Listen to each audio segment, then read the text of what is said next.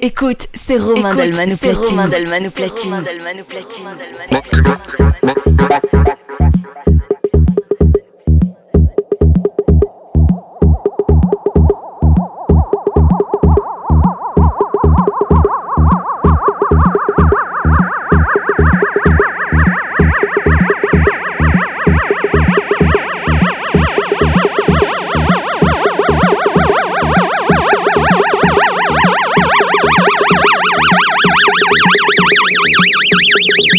days of Iraq was a great.